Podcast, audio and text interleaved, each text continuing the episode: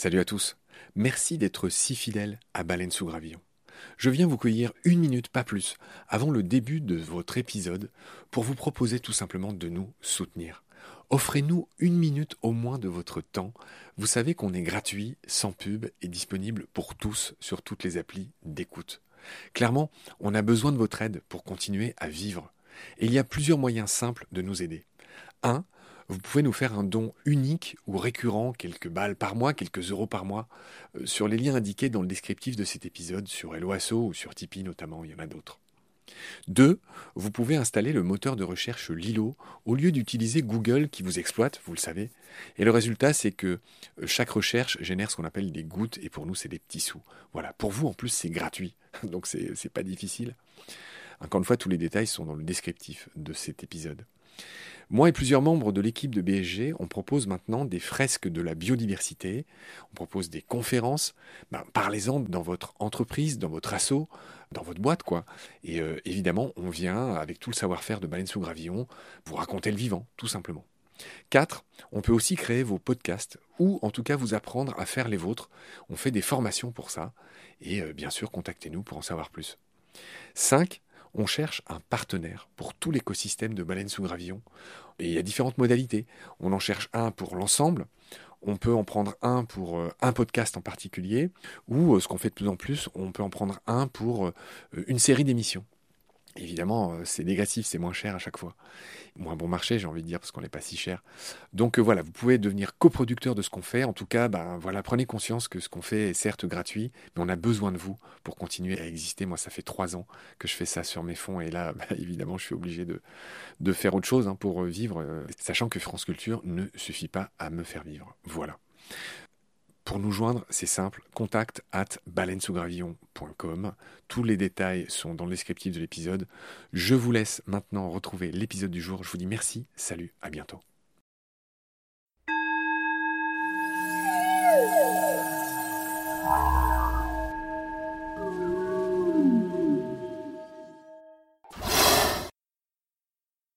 Salut Olivier. Salut Marc.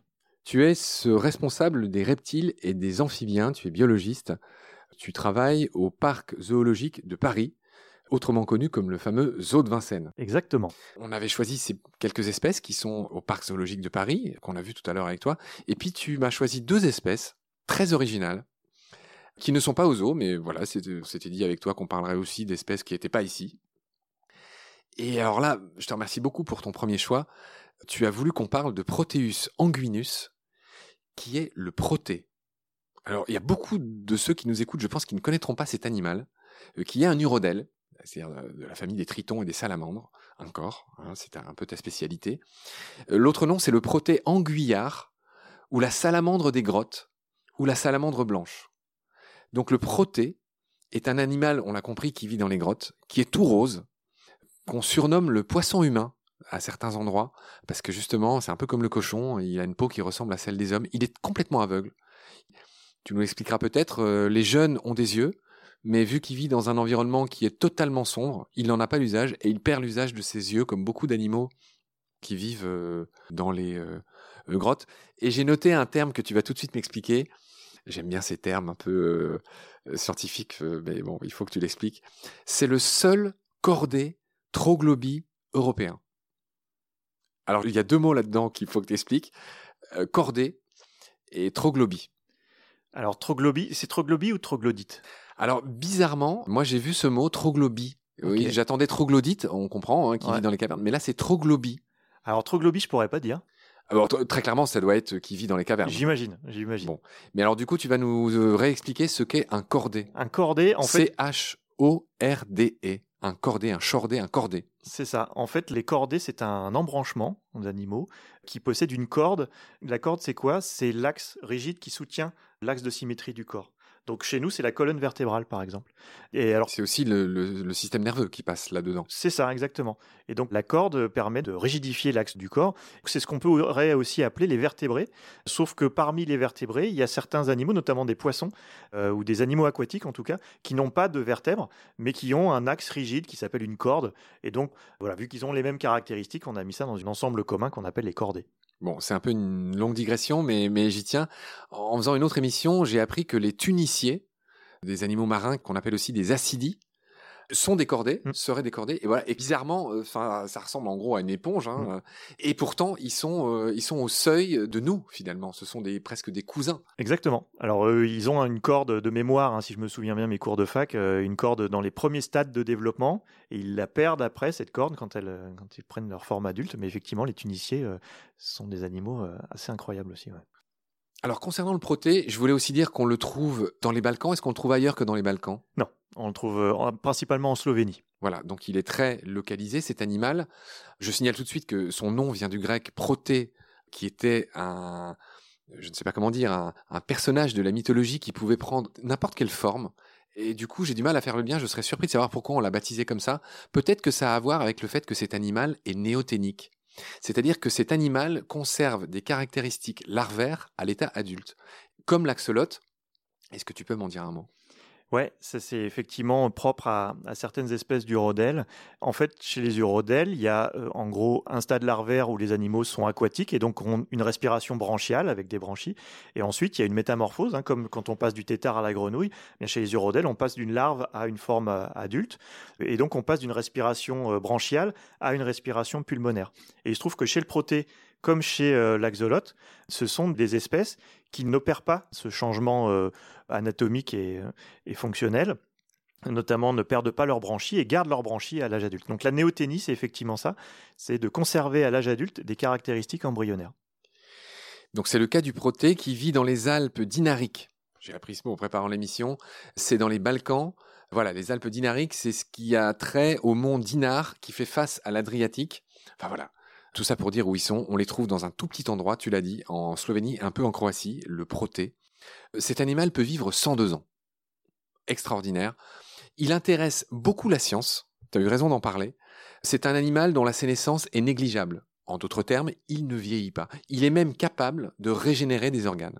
Est-ce que tu veux nous en dire un mot? Ouais, c'est assez étonnant, c'est-à-dire qu'il peut régénérer des organes assez complexes comme des membres ou des, des, c'est pas juste comme un lézard qui fait repousser sa queue, c'est beaucoup plus perfectionné que ça. Alors bien sûr, il n'y a pas que le proté qui est capable de le faire, il y a d'autres urodèles qui le font, mais chez le proté, c'est particulièrement impressionnant. J'ai noté une autre caractéristique de cet animal incroyable, et je suis très content qu'on parle du proté parce que c'est vraiment un, je ne sais pas comment dire, enfin c'est un animal unique à beaucoup d'aspects, un peu comme l'axolote. C'est un peu notre axolote européen euh, par rapport à cet autre axolote qui est euh, plutôt mexicain, si je me souviens bien. C'est que le proté est capable de bronzer, c'est-à-dire que si on le met à la lumière, et je serais même pas surpris qu'il puisse conserver l'usage de ses yeux s'il devait grandir dans un endroit où il y avait un peu de lumière. Alors ça, je ne sais pas si ça a déjà été fait. En tout cas, c'est sûr que on trouve euh, régulièrement, suite à des crues souterraines, des protés qui remontent à la surface, qui sont expulsés des grottes. On appelle ça des animaux épigés, donc qui ressortent à la surface à cause de crues. Et donc, euh, effectivement, euh, au début, les gens pensaient que c'était une autre espèce de proté qui donc était à une peau un petit peu colorée, un peu avec de la mélanine. Et en fait, ils se sont aperçus que c'était en fait les mêmes. C'est juste que lors qu'ils sont exposés à la lumière, leur peau se colore. Ouais, il bronze, ouais, c'est drôle. Ça me fait penser que, je me souviens plus bien de l'histoire, mais l'axolote, quelqu'un en avait dans un aquarium, je, je sais plus, euh, je crois que c'était un Européen, un Suisse ou un Français, il faudrait vérifier. Dans le cas de l'axolote, pareil, les adultes avaient ces fameuses branchies, et un jour, cette personne qui en avait dans son aquarium a découvert un adulte qui avait fini de se former. C'est-à-dire que l'axolote, il est aussi capable d'achever sa néoténie et de devenir un adulte dans certaines circonstances. Exactement. Il le fait dès lors que le milieu aquatique devient impropre à sa survie. C'est-à-dire s'il fait trop chaud, s'il n'y a pas assez d'oxygène dans l'eau, si l'eau est polluée, alors il va résorber ses branchies, acquérir des poumons et, euh, et sortir de l'eau. Sauf que, en faisant ça, il va perdre sa capacité à se reproduire. D'accord. Alors avant qu'on enchaîne sur le dernier animal dont on voudrait parler aujourd'hui, qui est pareil, qui est un animal de cœur, c'est la salamandre, la salamandre de feu, c'est son nom, on va en parler. Roman qui m'accompagne a cherché la différence entre ces deux termes qu'on a évoqués tout à l'heure, toi et moi, troglodyte et troglobie. Donc les deux mots existent bien. Et apparemment la différence, c'est que troglobie un animal qui ne peut pas vivre ailleurs que dans un endroit, euh, il est inféodé comme on dit au milieu souterrain. Et troglodyte, c'est qu'il peut être occasionnel, c'est qu'il peut y résider, mais il peut vivre ailleurs aussi. Voilà, apparemment, c'est la différence entre inféodé et occasionnel, troglobie et troglodyte. Ok. Voilà, donc on le précise au passage. Merci Roman qui est juste à côté de moi, Merci Roman. qui est une de tes admiratrices. hein. Je rappelle qu'elle a choisi euh, son métier de biologiste euh, grâce à toi. Elle a vu ton nom sur une porte un jour. Elle a dit moi je veux faire ça, je veux étudier, je veux toucher, je veux je sais pas quoi avec les reptiles. Bref, on va finir cette émission, euh, Olivier, en parlant de Salamandra salamandra. J'aime bien ces animaux qui ont un double nom, euh, comme Buffo Buffo, le crapaud, ou Natrix Natrix, euh, la couleuvre. Donc là, c'est Salamandra salamandra. C'est la salamandre de feu. Animal magnifique qui souffre hein, à cause d'un champignon, tu vas nous le raconter. Je voudrais dire que voilà, cet animal est lié au feu. Au Moyen Âge, on croyait que cet animal naissait des flammes. Il me semble, Roman va le vérifier aussi, que François Ier en avait fait son, sa devise Nutrisco et extingo, ça veut dire je m'en nourris et je l'éteins. Et au Moyen Âge, on pensait que la salamandre naissait du feu. Et c'est assez cruel et assez bête au fond cette croyance. C'est juste que en fait, des salamandres parfois vivent euh, sous l'écorce de bûches d'arbres que les gens utilisaient pour euh, comment dire se chauffer. Et parfois, ils voyaient malheureusement une malheureuse salamandre euh, s'extraire du bout de bois qu'ils mettaient. Et c'est de là que vient cette légende que la salamandre naîtrait du feu, en plus de sa couleur magnifique avec ses fameuses taches noires. Bref, j'étais un peu long pour dire que cet animal a une histoire un peu extraordinaire dans nos pays. Que dire de plus sur la salamandre? Est-ce que tu veux parler tout de suite du fait qu'elle souffre d'un champignon qui attaque sa peau? Oui, ça va un petit peu casser l'ambiance, mais effectivement, ça c'est quelque chose qui me tient à cœur parce que c'est effectivement une espèce absolument extraordinaire esthétiquement. et c'est vraiment quand on en croise, en fait, je pense qu'on l'oublie jamais quoi. Et il se trouve qu'il y a un champignon microscopique qui a été introduit en Europe via des urodèles asiatiques via les échanges d'animaux internationaux. Ce champignon s'appelle Batrachochytrium salamandrivorans. Salamandrivorans, c'est donc le dévoreur de salamandres. Quoi. C'est-à-dire qu'il a même une action létale sur les salamandres de Chine aussi? Non. Alors bien sûr, enfin, je dis bien sûr, c'est pas évident, mais en Asie, ce champignon est présent. il le supporte mieux. Voilà, c'est un champignon euh, qui vit sur les amphibiens en équilibre et donc qui ne pose aucun problème. Par contre, sorti de son environnement naturel, une fois qu'il arrive en Europe, là, aucun amphibien euh, européen n'est adapté à vivre avec ce champignon. Et là, ce champignon devient pathogène. Et donc, il crée des ulcérations, des blessures et il cause la mort très rapide des urodèles qui l'attrapent. Et en l'occurrence, la salamandre tachetée, alors les différentes espèces d'urodèles européens ont pas tous la même sensibilité, mais la salamandre tachetée est extrêmement sensible à ce champignon, à tel point qu'il y a quasiment la totalité des salamandres tachetées des Pays-Bas qui ont disparu de la nature. Il y a des cas de mortalité qui commencent à être observés. En Allemagne, c'est terrifiant aussi. En Allemagne, en Belgique. La, euh, Suisse commence aussi. Euh. Et donc voilà, les petits points commencent à s'allumer un peu partout. Et c'est une vraie catastrophe parce que c'est des populations entières avec 100% de mortalité à cause de ce champignon-là. Et donc pourquoi je voulais parler de ça? Parce que, eh bien, là encore, peut-être que la captivité peut apporter sa pierre en tant qu'étape intermédiaire en termes de protection. C'est-à-dire que euh, actuellement, on est en train de réfléchir avec mes collègues européens à euh, parfaire nos connaissances sur le maintien en captivité de la salamandre tachetée pour maîtriser sa reproduction, sa nutrition, sa croissance, etc. Pour pouvoir, s'il y en a besoin, sauvegarder les derniers représentants de certaines zones géographiques, peut-être qui pourraient être des sous-espèces ou même globalement, conserver des représentants les mettre à l'abri en captivité, en préservant leur diversité génétique, etc. En attendant de trouver peut-être, on l'espère, un remède pour traiter l'environnement. Ou une variété de salamandre qui soit une variante, enfin un variant comme on dit. C'est peut-être possible qu'au final, quelques salamandres développent une manière de supporter ce champignon, comme leur cousine euh, On pourrait. Alors le problème en faisant ça, c'est qu'on provoque ce qu'on appelle en génétique des populations un goulot d'étranglement. Quand vous réduisez les fondateurs à un petit nombre d'individus, en fait, vous réduisez la diversité génétique et donc potentiellement, ça peut induire euh, d'autres problématiques. On ne peut pas tout miser sur l'apparition de ces variants, même si peut-être qu'il y en ait qui seraient naturellement euh, présents. Ouais. Mais en tout cas, euh, c'est une vraie question qui se pose. Et effectivement, en attendant qu'on puisse trouver un moyen d'éradiquer ce champignon ou, ou qu'il disparaisse de lui-même, euh, voilà, plutôt que d'attendre de constater euh, les mortalités massives euh, et perdre 95% des populations de salamandres tachetées en Europe, eh bien on essaye de développer un savoir-faire de conserver des animaux en captivité pour pouvoir peut-être un jour les réintroduire dans leur environnement. D'accord, on a été assez complet sur ce problème qui touche les salamandres, c'est terrifiant. Je voulais aussi parler des glandes parotoïdes de la salamandre. Ceux qui s'intéressent aux batraciens, aux amphibiens, c'est ce qu'il faut dire, n'ont pas manqué de noter que derrière les yeux, les salamandres, comme les crapauds, ont des espèces de renflements avec des petits trous dedans. Je te laisse m'expliquer d'ailleurs ce que c'est. Oui, ce sont des glandes euh, donc qui sont euh, donc comme tu l'as dit en arrière des yeux, à l'arrière de la tête et qui produisent des toxines sous forme liquide, euh, donc qui peuvent perler à la surface de la peau de l'amphibien. Donc les glandes parotoïdes, il n'y en a pas bien sûr que chez les salamandres, il y en a chez quasiment tous les amphibiens, plus ou moins développés. Alors chez les tritons, il n'y en a pas. Hein. non, pardon, chez les, oui, chez les tritons, il n'y en a pas, exactement. Ouais. Il y en a chez les animaux terrestres principalement, les espèces terrestres. Comme le crapaud. Voilà, voilà. c'est ça. Mais il n'y en a pas chez les grenouilles non plus. Euh... Les rainettes vertes, par exemple. ah non, chez les non, ouais, c'est pour ça. Oui, voilà, d'accord. on, a compris. C'est un peu ceux qui sont justement amphibies, c'est-à-dire qui sont un peu plus souvent sur Terre que, dans l'eau. Effectivement, ouais, j'ai peut-être un peu généralisé un peu vite. Tu seras pendu demain à l'aube.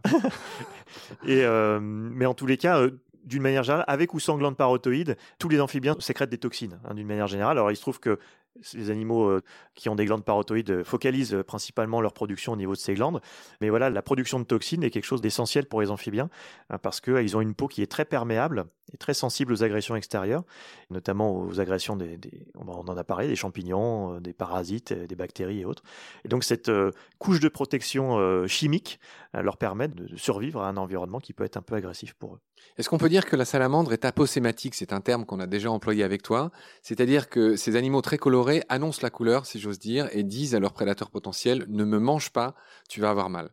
Est-ce que cette couleur très visible de la salamandre est, bah, on vient de le voir, bien sûr, puisqu'elle est euh, légèrement toxique quand même. Exactement. Et de toute façon, le code en général noir et jaune, qu'on ait des zébrures, euh, des taches ou euh, voilà, les guêpes ont les mêmes codes. Hein. C'est vraiment un code assez universel. noir et jaune en général, c'est je ne suis pas comestible. Ouais, fais gaffe. D'accord. Est-ce qu'on a le temps de dire un mot, cher Olivier, pour clore cette émission? J'avais noté euh, pendant la visite, euh, j'avais ma petite feuille, mon petit crayon, et tu nous as parlé d'un autre terme que j'ai aimé, qui me paraît un peu lié à ce qu'on vient de dire, puisque ça parle de génétique, concernant la tortue d'Hermann dont on a parlé, qui est cette tortue française, euh, une tortue de terre finalement, qui est celle de mon voisin Patrick que je resalue au passage, dont le couple s'entrechoque pour se reproduire. J'avais raconté ça dans un de nos épisodes. Tu avais évoqué l'introgression génétique. Alors c'est un gros mot, mais c'est un gros mot qui est intéressant que je voudrais que tu expliques pour finir. Oui, en fait, c'est une problématique qui est générée par l'introduction d'espèces non natives d'un endroit, c'est-à-dire que, en l'occurrence, notre euh, tortue d'Hermann euh, qui vit en France, c'est Testudo hermani hermani, donc la sous-espèce hermani, et il y a une autre sous-espèce qui vit plus en Europe de l'Est qui s'appelle Testudo hermani boegeri, qui n'est pas native de France. Or, euh, Boegeri est très fréquemment maintenu dans les jardins des particuliers, parce que c'est une sous-espèce assez robuste, beaucoup plus robuste que notre tortue d'Hermann euh, française. Et il se trouve que les tortues, malgré leur lenteur apparente, sont un peu les reines de l'évasion, et donc des animaux qui s'échappent des jardins ou des tortues qui sont volontairement des fois relâchées par leurs propriétaires en pensant faire une bonne action en relâchant des tortues d'Hermann, en fait introduisent en France une sous-espèce de tortue qui n'est pas native de la France, sauf qu'elle va pouvoir s'hybrider avec nos tortues d'Hermann françaises et provoquer donc ce qu'on appelle de l'introgression génétique, c'est-à-dire une pollution génétique, c'est-à-dire la formation d'hybrides entre les deux sous-espèces qui fait perdre finalement l'identité génétique de notre sous-espèce française. La pureté de la race, pour employer un mot très équivoque. C'est ça. Alors euh, sans, sans, toutes les considérations euh, qui vont derrière, mais euh, voilà, c'est quelque chose effectivement. La, biologie de la conservation, elle vise à, à protéger la diversité du vivant, que ce soit la diversité entre les espèces, mais aussi de préserver ce qui fait la nature propre d'une espèce, c'est-à-dire sa constitution génétique. Quoi. Je viens de me souvenir qu'on avait aussi évoqué, on l'avait pas prévu en préparant l'émission, mais je crois qu'il faut qu'on soit complet et que tu me parles aussi de la fameuse grenouille taureau la fameuse grenouille taureau, qui elle aussi est une espèce invasive, terrifiante, qui a été introduite en France. Est-ce que tu peux me résumer cette histoire? Oui, euh, l'histoire est simple. Hein. une grenouille euh, énorme qui vit euh, en Amérique du Nord, donc qui est une espèce très voisine de nos grenouilles vertes de France métropolitaine. Qui juste trois fois plus grosses. Juste qu'elles sont infiniment plus grosses. Une grosse femelle adulte, je sais pas, peut faire 500 euh, grammes, alors que nos grenouilles euh, de France font quoi, je sais pas, 50 grammes, je veux dire une bêtise. Hein. Et il se trouve que donc c'est des animaux qui ont été ramenés. A priori, la, première introduction a été documentée, a été faite par un steward qui revenait des États-Unis, qui l'a ramené près de Bordeaux euh, pour les mettre dans son jardin, dans son bassin, parce que ça faisait des grosses grenouilles vertes, c'était rigolo. évidemment, ces animaux se sont échappés et ont commencé à envahir les cours d'eau qui était euh, avoisinant. Sauf que une pente de grenouille taureau, ça fait 40 000 œufs. Enfin, ça peut faire jusqu'à 40 000 œufs. Les tétards sont monstrueux, puisque ce sont des tétards qui font une vingtaine de centimètres avec la queue.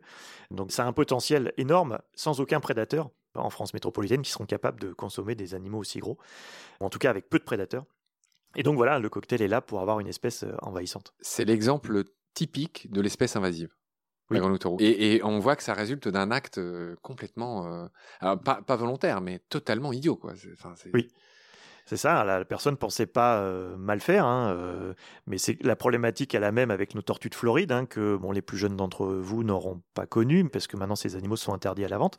Mais ces tortues aquatiques qui étaient importées des États-Unis, qui, cela dit en passant, ne sont pas du tout originaires de Floride, ont été abondamment maintenues en captivité et relâchées dans l'environnement en pensant bien faire. C'est-à-dire que les gens avaient cette petite tortue et se sont dit ah bah elle sera mieux dans les temps d'à côté plutôt dans un aquarium.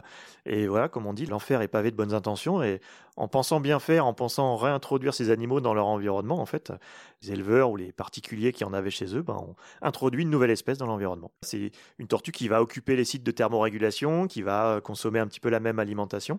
Et du coup, ça va être une concurrence qui va euh, s'exercer euh, sur nos tortues natives. D'accord, c'est important. On, a préparé une émission là-dessus avec euh, Chris Devardia et Adeline Nobès qui sont déjà passés dans Baleine sous gravillon. Effectivement, on va aborder ces, thèmes, donc on va pas trop s'étendre sur ces thèmes des espèces invasives, qui est un thème très important.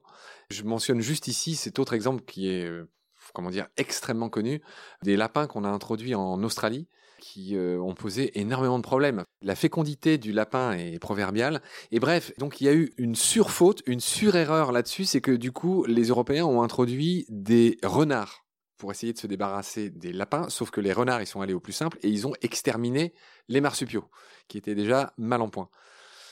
Ah, il y a eu les chats aussi, enfin bon, bref. Donc euh, ces histoires d'espèces invasives, ouais, l'enfer est pavé de bonnes intentions. Plus le virus de la myxomatose aussi. Qui Alors, j'ai oublié, absolument, qui a touché les koalas. Oui, certainement. Alors, collages, je ne savais pas, mais en tout cas, qui a absolument pas permis d'éradiquer les lapins. Non, non, non, non, mais voilà, qui, s'est aussi attaqué à certains marsupiaux. Mais là, je, ça commence à sortir de mon domaine de compétences. Voilà, il me semble qu'on a fait le tour. Cher Olivier, je te remercie infiniment de tout ce temps que tu nous as accordé. On a fait un marathon d'enregistrement dans ton bureau au zoo, au parc zoologique de Paris, qui n'est encore une fois pas le zoo de Vincennes. Voilà, c'est une erreur de dire ça. Nous sommes à Paris dans le 12e. Voilà, merci infiniment de tout ce temps que tu nous as accordé. J'étais ravi. Euh, merci de ton accueil. Roman se joint à moi pour te remercier. On a, on a appris beaucoup de choses. Le monsieur qui bosse en face de toi s'appelle Luca. Et peut-être qu'avec lui, on fera un épisode sur les primates, puisqu'il est euh, primatologue. Voilà, je te remercie beaucoup, Olivier. Belle soirée. À très vite. Salut. Merci, Marc. À bientôt.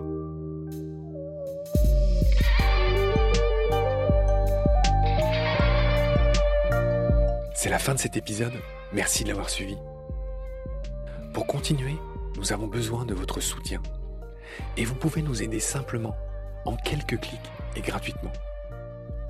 Il suffit par exemple d'utiliser le moteur de recherche solidaire Lilo. Ainsi, chacune de vos recherches sur Internet générera des gouttes qui seront reversées au projet de votre choix, comme Baleine sous gravillon par exemple. Vous pouvez par ailleurs vous abonner à nos podcasts comme d'habitude, partager les liens devenir adhérent de l'association BSG ou encore faire un don sur Helloasso ou sur Tipeee. Grand merci par avance. Je remercie tous mes équipiers pour leur aide précieuse. Je vous retrouve bientôt pour de nouveaux épisodes. Et d'ici là, prenez soin de vous et de ce qu'il y a autour de vous. Merci. À bientôt.